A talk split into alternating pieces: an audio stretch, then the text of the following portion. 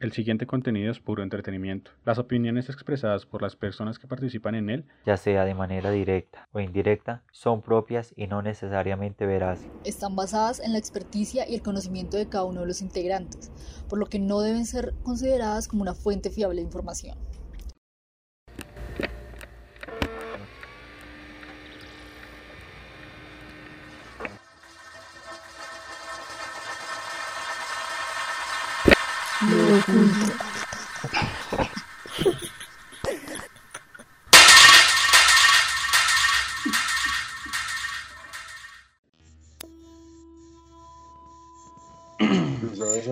A qué, edad murió él? a los, a los 27 años. Él hace parte del club de los 27, de los Eso- primeros. decir, él- creo que él es el que inaugura este club, ¿no? No, el que inaugura este club se llama. Eh, espérate, ya te digo el nombre que lo tengo Pues- aquí. Pues Brian Jones. No, Alexandre Levy. Nace en Sao Paulo, pionero de la música fusión y academia, no sé qué. Y no sé, el man es brasileño, pero no, no sé exactamente qué, qué año murió, pero es, eh, yéndose al más, a lo más atrás de la música, creo que él es el que inaugura el, el club. famoso eh, club. eh, sí, el famoso Club de los 27, que también es un tema súper extraño en la música, ¿no? Esta gente que Sí. eh, toma, eh, bueno, gana fama de un momento a otro y a los 27 años termina perdiendo la vida, ¿no? Ese me parece otro tema re denso. Y, y ya es un club bastante, bastante extenso, ¿no? Sí, y sigue creciendo. Tiene, tiene muchos, muchos artistas dentro, dentro de como de las mismas condiciones, ¿no? Las que decías tú, tienen una fama así súper dura y llegan a los 27 y hasta ahí llegó todo. ¿Cuál, cuál, cuál es el artista más actual de ese club? No sé si Amy, Amy Winehouse. esa, creo que ella fue la última. Avicii no alcanzó a ser parte de ese, de ese club. Vamos a mirar. Eh, ¿quién es el más reciente? Eso estaba mirando, pero no dice que a los 28. No sé si. Ah, no. Entonces, Un no. añito, sí. ah, pasó. un día. Porque ahí está Janis Joplin, está Jim Morrison, está Jimi Hendrix, que también tuvo una vida re densa. Uy, la de Jimi Hendrix es muy bu- bueno, no, iba a ser muy buena, no, pero es muy entretenida la historia del man. Eh, Y es, pues me sale que es Amy. Amy- sí, sí, es la última. Sí. Es que es, es- es- es otro tema que se me hace que hace parte de ese, de ese cultismo de, de eso. ¿Ustedes qué creen que, o sea, es casualidad que se mueran a los 27 años? Eh, es parte de un trato eh, de alguna manera eh, satánico, eh, bueno, o el tema ocu- ocultista, o casualidad. Pues no sé, a mí se me hace, se me hace extraño porque, pues si no estoy mal, no sé cuántos artistas haya en total en, en este club, pero como que todos sí tienen que ver como con la misma rama de la música, ¿no? Y, y que todos mueran a los 27 o bueno, que se suiciden o pase algo y, y pues ya no estén en el mundo, no sé, a mí se me hace extraño la verdad. Pues Eh. también hay, hay que ver bastante el nivel de vida que llevan estos artistas, ¿no? Que el nivel de fama y todo los llevó a, a estar muy rodeados de depresión, drogas, alcohol, muchas cosas así. Claro ejemplo, pues está, creo que Kurt Cobain, man súper depresivo. Y llegar como a una de los 27 años donde estás en un equilibrio de o supero esto o me dejo llevar de esto. Entonces, creo que en cierto modo sí puede ser muy mucha coincidencia. Pero pues eh, también uno pone el otro lado de la balanza y dice, pero porque exactamente a los 27, entonces yo sí entro como en una dualidad de no saber qué creer en, e- en ese punto. Mm, ¿qué opinas? Y no sé, ah, lo que decía Sandra, como que preciso, todos son como por rock o blues, entonces sí es un poco extraño. ah. pero pensaba como, bueno, ¿y cuántos han muerto, digamos, a los 28, a los 29? Probablemente también hayan varios artistas que se hubieran muerto a esa edad, ¿no? Como Sí, a lo que otras pasa- edades. Lo que pasa es que se supone que esas son muy, bueno, entre comillas curiosas, pero sí. eh, la mayoría son suicidios. Bueno, no. Es que son muy raras. Pero sí, o sea, y tienes mucha razón en lo que estás diciendo. Continúa con tu idea, perdón. Sí, sí, era como eso, cerraba ahí como otros artistas también. Muchos murieron a las 28, otros a las 29, entonces, pues no sé. Tal vez sí es como un mito ahí a crear como algo. ¿Cómo, Porque cómo es lo que dices? Temas eh, conspira... conspiranoicos. Es que Sí. yo, yo no lo veo tanto por ahí, sino estaba pensando en, en que, sal, que sea como un rito, ¿no? O sea, que nos meten en la cabeza. Cuando yo estaba aquí en la universidad, alguien me, eh, alguna vez con unos amigos en una borrachera dijimos, bueno, antes de los 25 años nos matamos, eh, cogemos un carro y nos tiramos a un, a un barranco. Ese era nuestro plan de vida. Oh Eh, God. ¿y ¿Qué tal, qué tal que digamos, eh, aunque yo sé que hay muchos que lo han hecho, no han sido suicidios específicamente, pero por ejemplo, mm, que se les meta en la cabeza eso, ¿no? Como, pues, tengo fama, tengo esto, tengo esto. Los 27 son mi meta. Lleguemos ahí y hagamos parte de ese club gigante sin... Porque sí, ¿no? No, pues, o sea, de esta gente que que vive así, ¿no? Que se deja meter muchas influencias en la cabeza. Porque, bueno, yo sé que, por ejemplo, esta nena Amy, pues fue pues, envenenamiento por alcohol, ¿no? O sea, la nena como que no lo controló y. ¡Paz! Se le fue. Entonces, no sé. O sea, es que es muy, muy denso. Porque igual, sé que si todas fueran por suicidio sería más. eh, programado, ¿no? Más ritual, como que no, yo a los 27 me mato y me mato y todos lo han hecho, digamos así, si fuera así. Pero es que hay unas muy extrañas. O sea, como la de Jimi Hendrix que se ahogó con su propio vómito. O sea, ¿qué, Sí. qué respuesta le da uno a eso? Pues eso también le pasó a- al primer vocalista de AC/DC, Ajá, que eran alcohólicos empedernidos y pues baila. exacto. Ya, Eh, entonces parte, arriba y se vomitaron y ya no pudieron con eso. o de pronto el ritual es contar solo los que se mueren a los 27 años, ¿no? Hablar del club de los 27 sí da para el resto de temas. Sí. Podríamos tratarlo en otro podcast. Ah, entonces, ok. Sí, o de pronto hacer unos, unos datos curiosos de por ahí. Mm, O en sí, video, sí. en un video aparte, sí, con datos interesantes sobre eso, pues se me hace súper raro, súper raro y súper... Sí, ¿por qué no contar los que mueren a los 28? ¿Por qué no muer- contar los que se mueren el primer año de fama? No sé, bueno, algo así. Qué triste. Sí, Pues es que Yo creo también raro. que es de pronto porque las personas que han muerto a los 27 han sido como artistas reconocidos, pero, eh, o sea, buenos en la música, conocidos por, por una mala fama, ¿no? Ahí tienes un poquito de razón porque todos vivían de, excesos y todos se mueren por excesos. Los o sea, rockstar. sí, como sobredosis, eh, Kurt Cobain se suicida, pero antes se mete.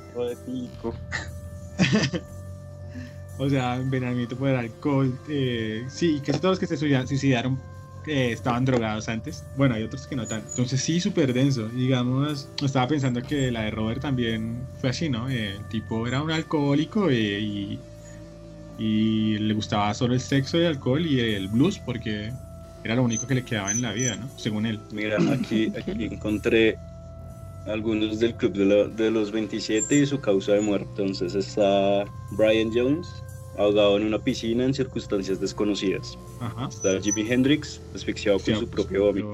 Janis. Eh, Janis Joplin, sobredosis de heroína. Jim Morrison, eh, insuficiencia cardíaca. Kurt Cobain, suicidio pero bajo los efectos de la heroína. bajo efectos de la heroína. Y pues Amy. Amy, pues ya envenenamiento por Envenenamiento por alcohol. alcohol. Creo que todos se mueren, es, la mayoría han sido por excesos, por llevar una vida de excesos.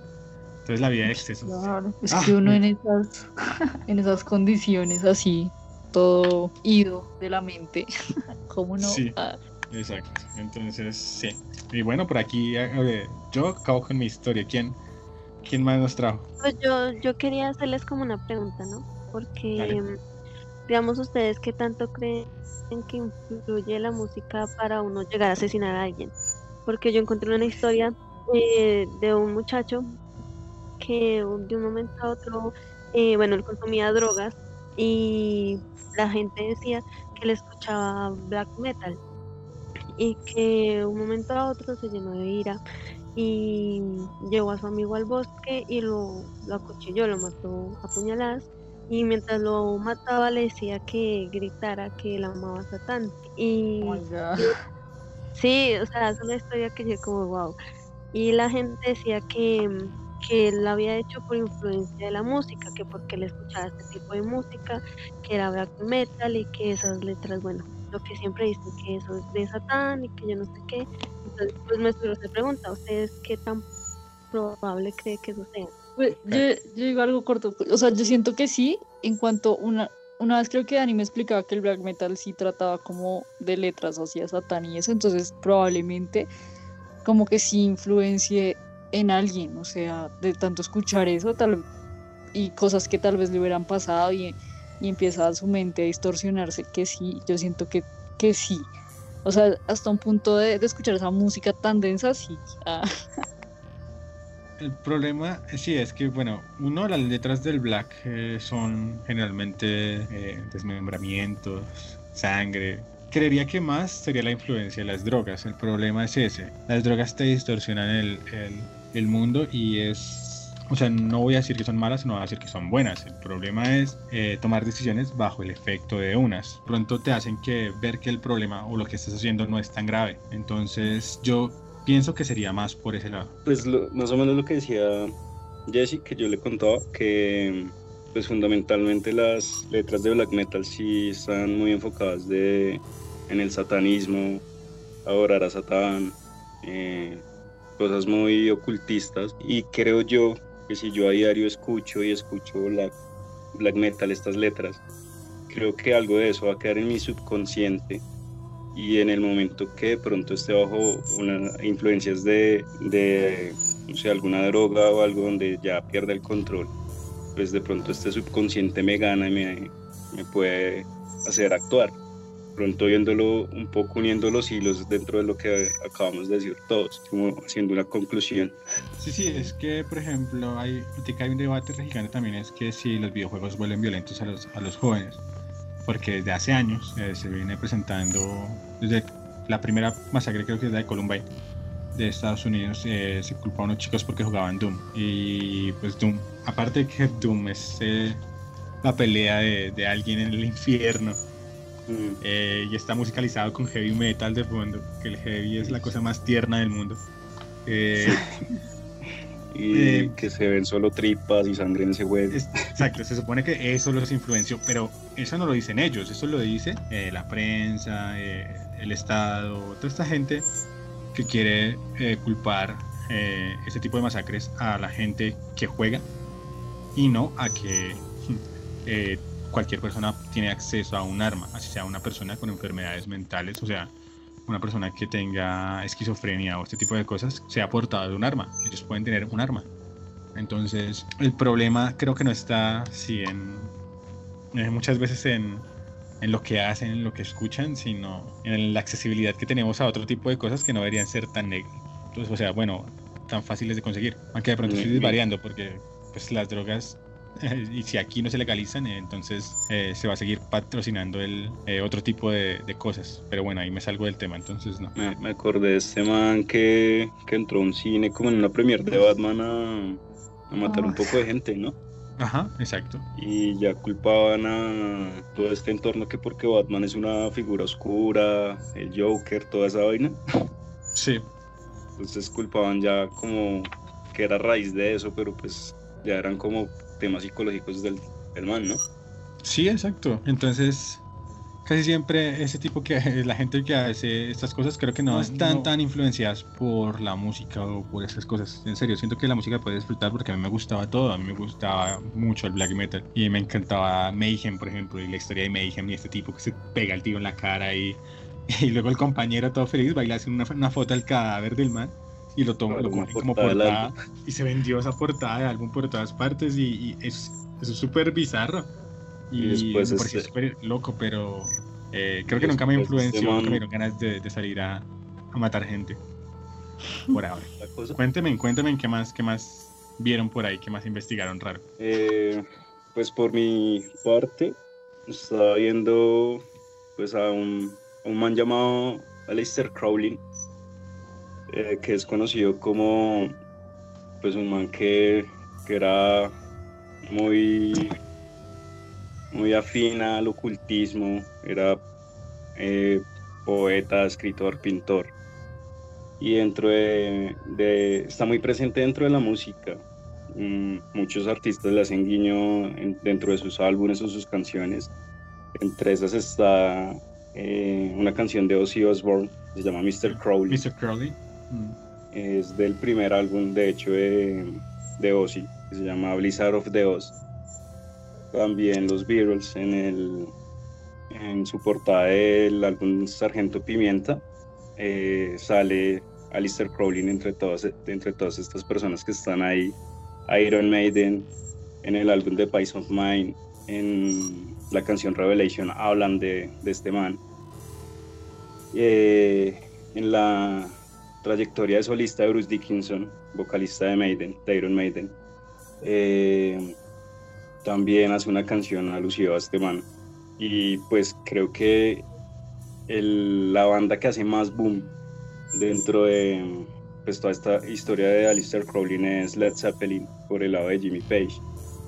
De hecho, Jimmy Page eh, dentro del álbum Physical Graffiti de Led Zeppelin también mete a, a Aleister Crowley.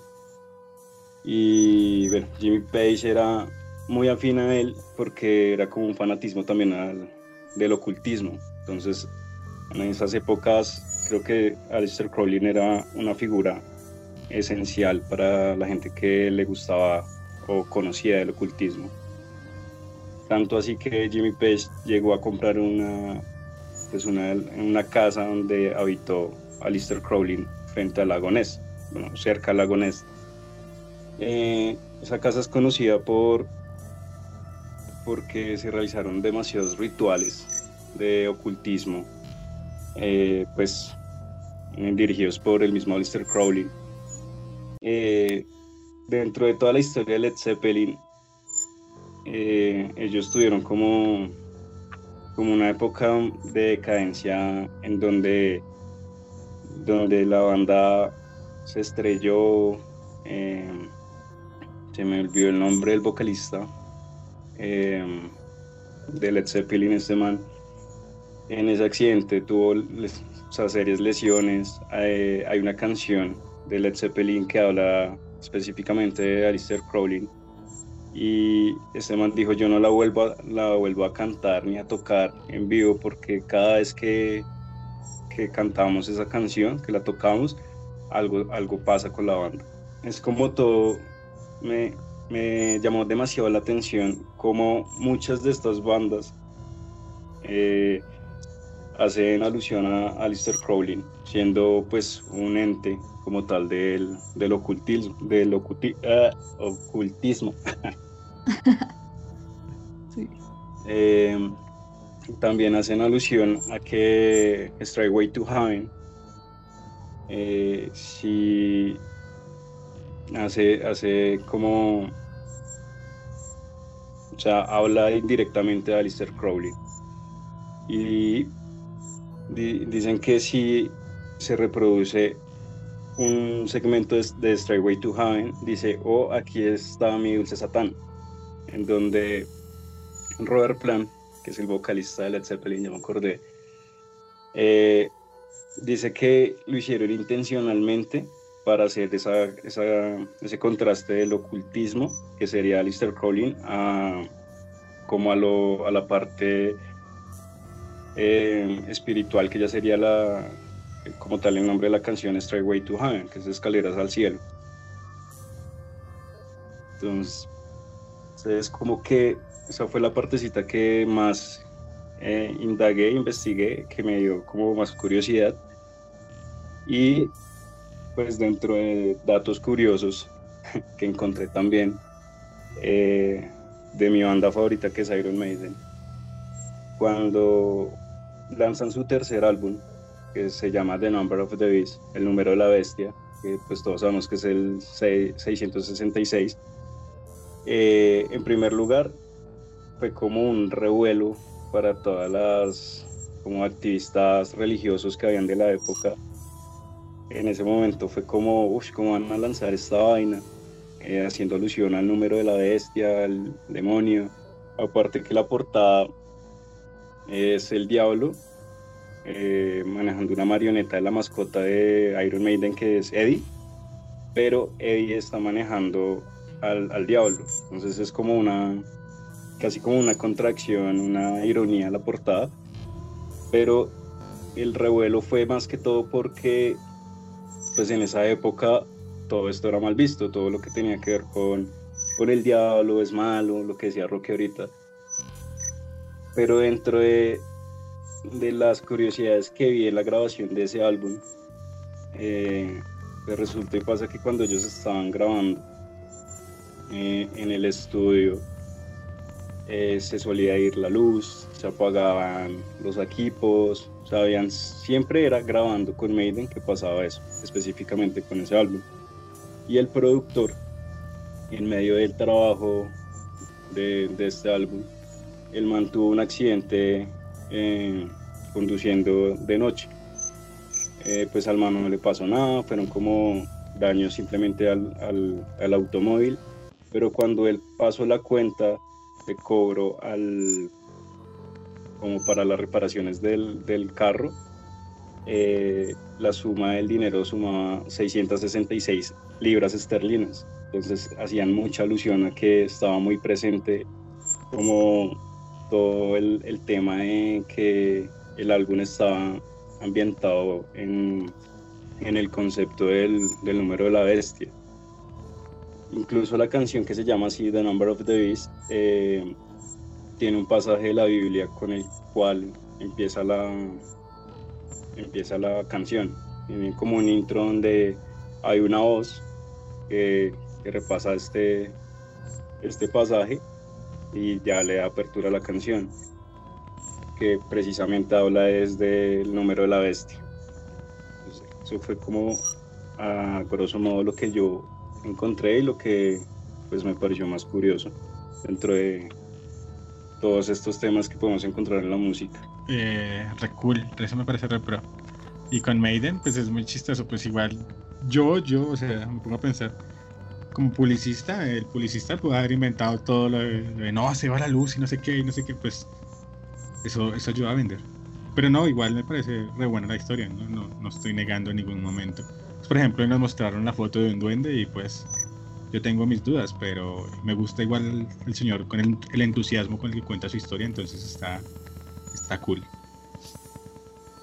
Digamos que, que, que entra un poco en, de lo mismo que son como las coincidencias dentro de todo, ¿no? Porque para Ajá. que este man le sume como las reparaciones del carro 666 libras esterlinas cuando están grabando un álbum que hace sí. alusión a ese número, pues uno sí. dice como que hasta dónde puede llegar una coincidencia tan Ajá. A, a pero, tal sí, punto. pero sí estuvo chévere, me parece bien. Mm, yes. Sí, que lo quise. Otro, otro sí como mito hablando de la bestia ah, es el mejor violinista Paganini, como uh -huh. el tiempo que decía que era como el violinista del diablo. Eh, la mamá supuestamente aseguraba tener un sueño que en el que decía que se le apareció el demonio y dijo que su hijo eh, sería un violinista famoso. Pero pues lo que pasaba era que el papá lo ponía a estudiar 10 horas al día, entonces pues dicen como que es el, el, el violinista del diablo, pero es que también tenía una exigencia terrible como en el estudio en cuanto al instrumento, ¿no? ¿Cómo así? No te entendí esa parte. No. o sea, no, la, la, que tenía un qué. ¿De qué? Al final, al final, como es que dijiste algo raro y no entendí esa parte. Re, referente al estudio, pero dijiste algo. Ah, bueno, que... como que el papá lo obligaba a estudiar 10 horas. Entonces, ah, okay. pues la gente diría, como no, es el violista del diablo, pero es que, o sea, su exigencia en cuanto al estudio era enorme. No sé si eso fue lo que no lo que sí, sí, eh, eso, eso fue lo que no había entendido. O sea, sí me parece que igual un, un, un, personaje que que pues si estudia 10 horas al día, pues puede llegar a convertirse en el maldito mejor violinista del mundo. Entonces, eh, es lo que yo decía con, o sea, de, de Robert Johnson. ¿Es capaz una persona de aprender a tocar la guitarra en un año? Y sí, yo creo que sí es posible. Y además que el tipo no hacía nada más. O sea, él dijo, yo voy a volverme en un blusero y quiero hacer eh, pues plata de esto y me voy. Y entonces me ponía a pensar era en,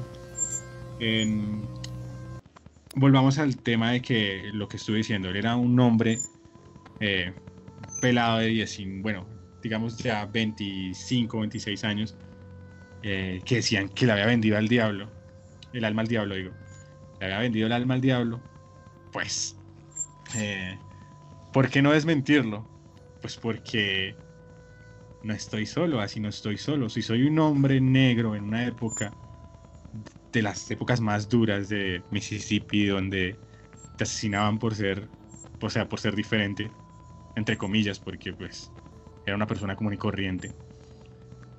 Pues yo digo que yo estoy con el diablo, pues no, no, bueno, no voy a decir, no voy a desmentir que estoy con el diablo. Así, así me puedo proteger. Y creo que eh, pasó en muchos lugares eh, que la gente, la mayoría de pelados eh, de barrio, rockeros, si le decían que eran satánicos, nunca decían que no, porque pues era la forma de evitar a los bullies y a todos estos perros que quieren o que se creen más que otros. Entonces, también puede ser una, una forma de, mm, de protegernos. No sé, no sé qué piensen referente a eso. El, el, decir que, en cierto modo, decir que estaba con, con el diablo era un como su amuleto para sobrellevar todo lo que estaba pasando en ese momento. Sí, él vivía en la calle. Y el, y el hecho de estar de lado a lado tiene que ver también con eso, ¿no? Claro. Y si él no tenía una casa, entonces él iba de lado a lado, de esquina a esquina, pues eh, tocando en bares, eh, alcoholizándose, pagando de pronto una noche en algún lugar y siga su camino. Así. Y claro, es que alimentar esa historia eh, le, puede, le podía salvar la vida. Entonces, yo creo que sí, o sea, que era un beneficio para él no es mentir nunca la historia. Porque no me van a atacar a mí, yo tengo, yo tengo un respaldo. ¿Sí? La hechicería, la brujería, el diablo, todo lo que está allá está conmigo. Así que si me matan, pues no, no, no es, o sea, puede venir alguien a, juzgarlo, a, Yo creo que hace parte importante de la historia de él. Sí, la verdad puede, haber sido por conveniencia. Además que si tú miras, eh, la mayoría de personas le tienen como mucho respeto y miedo a, estos temas, ¿no? A lo que tiene que ver con el diablo y Satanás. Entonces yo creo que sí, eso pudo ser muy beneficioso para él. Es que sí, se me ha, se me ha olvidado, ¿no? o contar como esa parte y me hicieron recordar, gracias. Porque es que lo vi en un documental eh, ya les digo cómo se llama el documental porque se me hace que sí es importante. Porque es que la historia, la principal, la que, bueno, la que conocemos del diablo, es la que se cuenta en los pueblos y que de boca en boca se ha ido transformando y se ha ido transformando y, ha llegado aquí y dicen que el diablo fue el que, el que le dio el poder para tocar. Y este documental se llama La encrucijada del diablo. es un documental muy bueno, o sea, tiene unas animaciones, tiene actuaciones, tiene todo muy bueno. Y aparte, hay un eh, nieto de Robert Johnson que cuenta la historia desde otro punto, un punto más centrado, un punto más eh, quitándole el mito. Obvio te cuentan el mito también, pero te cuentan la, la, otra parte. Decían que el tipo con el que él aprendió a tocar guitarra le decía, quiere aprender a tocar, vamos, le tocamos a los muertos. Y iban y le tocaban en los cementerios. Entonces eso alimentaba más la historia de que pues si él iba a tocar a los muertos, pues de esa manera era el diablo. Y, ellos dicen que sí, que posiblemente la parte de, de que él nunca desmintiera que, le había vendido el alma al diablo era por eso, porque esa época fue muy dura. O sea, en Mississippi estaba muy, muy jodido el tema. Y estaban, es que se me olvida cómo se llaman estos manes que se vestían todos de blanco, que, que, que tenían como una capucha triangular en la cabeza. Ah, sí me olvidó también. Es un clan. El clan es, es sí, un clan de no sé qué, es, es de ellos. Y Cocus, Clan, una cosa así. creo que es, el- sí, creo que es ese. Y pues, parce, eh, esa gente igual le tiene miedo al- al- a, las, a, las, a las, las supuestas entidades, a todo este tipo de cosas, claro. ¿Por qué no mete, o sea, por, si intentan matar a ese man, puede que los coja supuestamente algo más grande. Entonces, sí, claro. O sea, yo cuando escuché eso dije, uy, sí, o sea, obvio sí, el tipo no lo va a desmentir nunca porque es forma, es lo que lo ha mantenido vivo hasta hoy y es lo que lo va a mantener vivo hasta hasta que un hombre celoso termine acabando la vida de él, envenenándolo, pero pues le funcionó mucho tiempo la, cuarta. De, de hecho, muchas de las bandas de heavy metal que surgieron como Black Sabbath, sí que fueron las primeras, eh, ellos hablan de pronto en sus letras de, de cementerios y esas cosas, es porque cuando ellos eran pues así pelados que querían formar su banda y en primer lugar como muchos géneros eh, nacieron como por querer escucharse, o sea, como por dar un mensaje, que alguien los escuchara, pero en segundo lugar como todo este tema que, que aborda, que hablan de, que de gatos negros, brujas, cementerios, es porque ellos vivían en unos suburbios en Estados Unidos donde eh, dentro de tu barrio veías un cementerio, como muy tipo cementerio de mascotas, la película de en Sí, donde estás en el como en estás en un pueblo y ahí, ahí tienes el cementerio. Tú puedes pasar todo el tiempo al frente del cementerio y ves lápidas y ves todo eso. Entonces fue como un entorno en donde ellos crecieron, que cuando dijeron de qué escribimos, pues de, del lugar donde vivimos. Entonces pues obviamente iban a hablar de estas cosas. Y como había tantos activistas eh, religiosos, pues sabemos muy bien que ellos satanizan hasta, hasta una camiseta negra, entonces se, se- hubo todo como es todo este choque, todo como todo este trasfondo y finalmente eso fue lo que los llevó a hacer un un género de pues un género que se fuera a reconocer con el tiempo porque era algo que se de lo que se podía hablar todo siempre. Porque el, a los a los que surgieron en el glam metal los criticaban eh, porque eran manes que se vestían como chicas, que se maquillaban, se ponían eh, pantalones de, cuero, entonces eso fue también un, un despeluque para muchos activistas que decían que ellos estaban era alentando al homosexualismo y tirándose a todas las generaciones porque bla bla bla. Pero era más como una forma de, de hacerse ver hacer, la diferencia salió el glam metal y ellos dijeron queremos ser muy distintos al heavy metal entonces cuál fue la, cosa vistámonos distinto y hagamos la cosa más como más femenina entre comillas y así fue pasando con cada género subgénero que, que vino surgiendo el heavy metal Sí, básicamente es sí. Eh, pero igual, no, toda, no todo va en el rock and roll. Eh, hay muchas dos historias, solo que no las.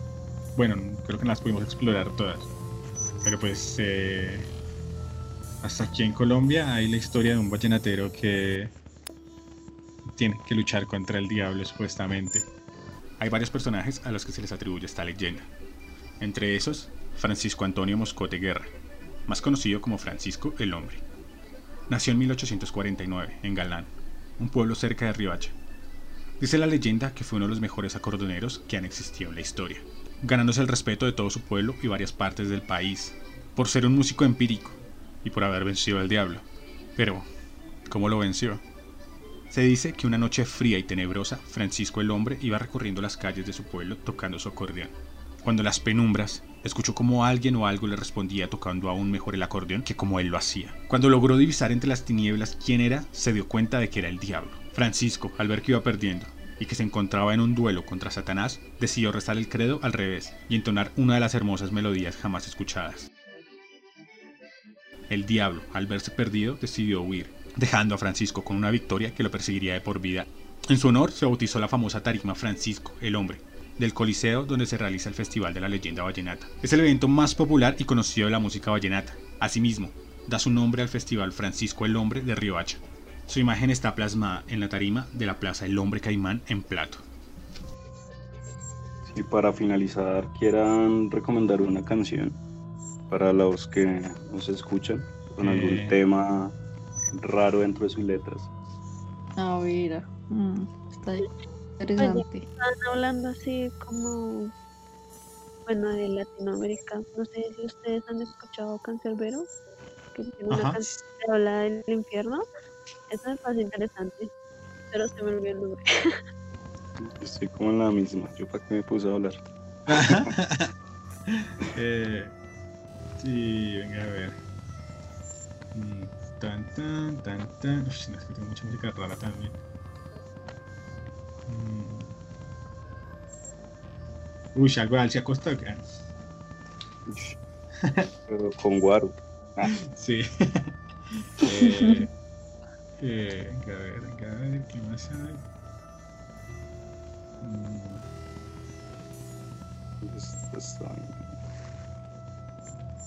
Digamos que Warcry tiene una canción llamada La maldición de- del templario y abarca abarca un poco de pronto lo que ustedes hablaron alguna vez de las maldiciones. Sí. Eh, no me acuerdo si fue Rocky o Jason que habló de la maldición de los templarios. Entonces, esa canción empieza haciendo alusión a mm, precisamente a esa, maldición. Ok. Eh,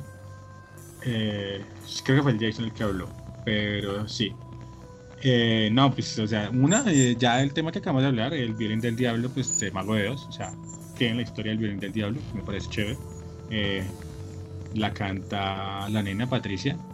eh, es pro, o sea, me parece, aparte que tiene un arpegio hermoso de, la canción, eh, está muy bien compuesta, me gusta. Y hay una canción que se llama el 666 de Ángeles del Infierno, que es una canción eh, que uno esperaría que es otra cosa, pero es una canción que va por otros rumbos, un poco más sexuales, pero me gusta, me parece una canción sota. No sé qué más así. Estaba pensando en algo en inglés, pero no, es que no sé por dónde irme en inglés. La- esta de country que, que recalco resto se llama The Devil Went Down to Georgia. Sí, Cuando el diablo bajó a Georgia es muy chimba la canción. Y la letra también es exactamente lo que hablábamos, un, un reto del diablo con un músico. También Mire con un violinista. Que yo, a mí una vez me dijeron, no sé qué tan cierto sea, y pues espero que ustedes me saquen de esa duda, que la de Hotel California es que también eh, tiene a- algo de, de satanismo ahí, ¿no? no, se supone. Bueno, no sé. Es que Pues- esa es una canción que tiene el resto de mitos también. Sí, yo, yo escuché en lo que estaba investigando que supuestamente esa, esa canción suena cada 11 horas en la radio y que el hotel del que hablan es un hotel que queda en el infierno, supuestamente. No, ya escuchaba algo más que era un motel. Que no era un hotel, sino un motel. Pero, pues, ya. No sé, no sé. Nunca, nunca me ha interesado tanto, la verdad, porque si le estoy honesto, no me gusta tanto la canción. Y la canción que estaba diciendo Daniel, eh, la compuso, bueno, o la canta un tipo que se llama The Charlie Daniels. O bueno, Sí. la banda se llama The Charlie Daniels Band. Y es un country así remonstruo, pero tiene una versión heavy que le sacaron para el Guitar Hero 3 y es un monstruo de canción rompededos para pues rompededos para tocarla de verdad no no para tocarla en el juego porque en el juego era absurdamente fácil bueno más o menos pero temota temota es un tema impresionante sí se me hace que sí esa sí viene al caso El, el violinista eh, en el que hablan dentro de la canción se llama Johnny, se llama el, el personaje como tal de la historia dentro de la, dentro de la canción. Dentro de la historia que se cuenta en la, en la canción, el violinista se llama Johnny. El, ah, ok el diablo reta a Johnny a, a un duelo de, de violín y el que gane se queda es con un violín de oro. Es como lo que pasa dentro de la canción, pero si la ven, uf, sea, si la escuchan y ven la letra, es- creo que en cualquier versión de, la, de las que han hecho, es una canción sota. O sea, así en la, en la versión que, que hice Rocky, que hicieron para Guitar Hero, fue una, una brutalidad. La original también. Sí. Tiene muchas versiones de lo Sí. mismo buena que es. Y ya, eh, uy, parce. Este, no sé qué tan, tan raro es, pero es una canción de amor que siempre, que es muy, es pues, es de un grupo colombiano muy densa. muy densa, porque la canción la escucha y una vez esta canción es re linda, es re bonita, es re romántica, que es Cara Luna de Basilos. Que resulta que es una canción que el man se la dedica a la mujer porque se fueron de luna de miel por allá a la playa y la nena se ahoga y se muere. O sea, en la vida real y el man le dedicó esa canción. Es muy densa cuando uno, cuando uno sabe lo que pasó. Le, le- le cambia a uno totalmente eh, eh, escuchar la canción. Ya no es lo mismo. Ya no es tan romántica. O sea, sí es romántica, pero es triste. Yo no sabía eso. ¿No? Es hermosa. Esa, y creo que la oreja Van Gogh tiene también una así. Eh, pero no, no sé cómo se llama la de oreja Van Gogh. Es como T para 3 de, Ah, de por ejemplo, que ah, nada más el título da como algo o, una infidelidad o otra cosa y cuando te das cuenta sí que, que el tipo se la compuso al papá el día que estaba les llegó como eh, el resultado de que el man tenía cáncer y que no sé qué y uff, parce. Que el, el tema, o sea, Cerati contaba que, que la mamá acostumbraba a servir té en la casa. Ajá. Y el papá, el man estaba saliendo de, de un cáncer y fue como su último examen con la esperanza de salir de eso. Cuando llaman, no, nos tocó acá hospitalizar a este man porque se lo va a llevar el cáncer. Háganse a la idea que ya se va a morir. La mamá ya tenía servido el tres test, o sea, el del esposo, o sea, el papá de Cerati, el de Cerati y el de ella, con la esperanza de que man- el man volviera. Entonces quedaron esos, té- esos test ahí servidos. Entonces es como que nunca se pudieron tomar ese último té con el papá. Redenso, sí. Sí, sí. Es... sí, sí, eh, por ejemplo, este tipo de canciones eh, que son más populares eh, también tienen ese, ese lado oscuro, ¿no? Sí, Ese lado oculto que de pronto nosotros creemos que es. Eh, las vemos de una forma y cuando nos enteramos de, de lo que significan y la escuchamos, uno dice, uy, Dios mío, qué triste. Sí. Yo ya Entonces, encontré la canción. lo- Bueno, el nombre. Se llama Este Épico de Cancerbero. ¿me repites? sí, ¿Eh? ¿Ya me escuchan? Sí. sí, Es Épico de Cancerbero. Ok. Es épico. Sí. A mí me gusta es. Pues no sé si ustedes la, han- la han escuchado, ¿sí? No, no. No, no. no. Es interesante lo que, lo que narra. Sí, esas letras de él son, son fuertes. ah. Sí, y esa canción. Por hecho, cuando, cuando la escuchen, la debatimos un poco. Y listo. ¿Y Jessica qué recomiendo? ¿Cuál fue la canción que puso Jessica? No, no, no tengo. O sea, tiene que tener un mensaje oculto. Ah, No, pero una canción que de pronto tenga en ella una Es que la- historia de un Es que la copa rota de él se acostó. aturdido y abrumado, algo así. Uy, esa canción Pero- es densa. Ah, También es buena. hermoso. Uy, eso. Sirva. La copa. Ya, ¿Vamos a tomar o qué? Nah, eso, vamos. Eso, rótelo, rótelo. Uy, pero que está pidiendo. Voy a tomar, nada. Ay, qué pena, me confundí. Ah. Ah. Y que, eh, pero no, sí, entonces, eh, por aquí nos despedimos hoy. Eh, pues gracias por haber estado, gracias por haber escuchado. Y nos vemos más adelante para ver qué más cosas ocultas tiene este mundo tan extraño. ¿no? Entonces, bye. Chao. Eh,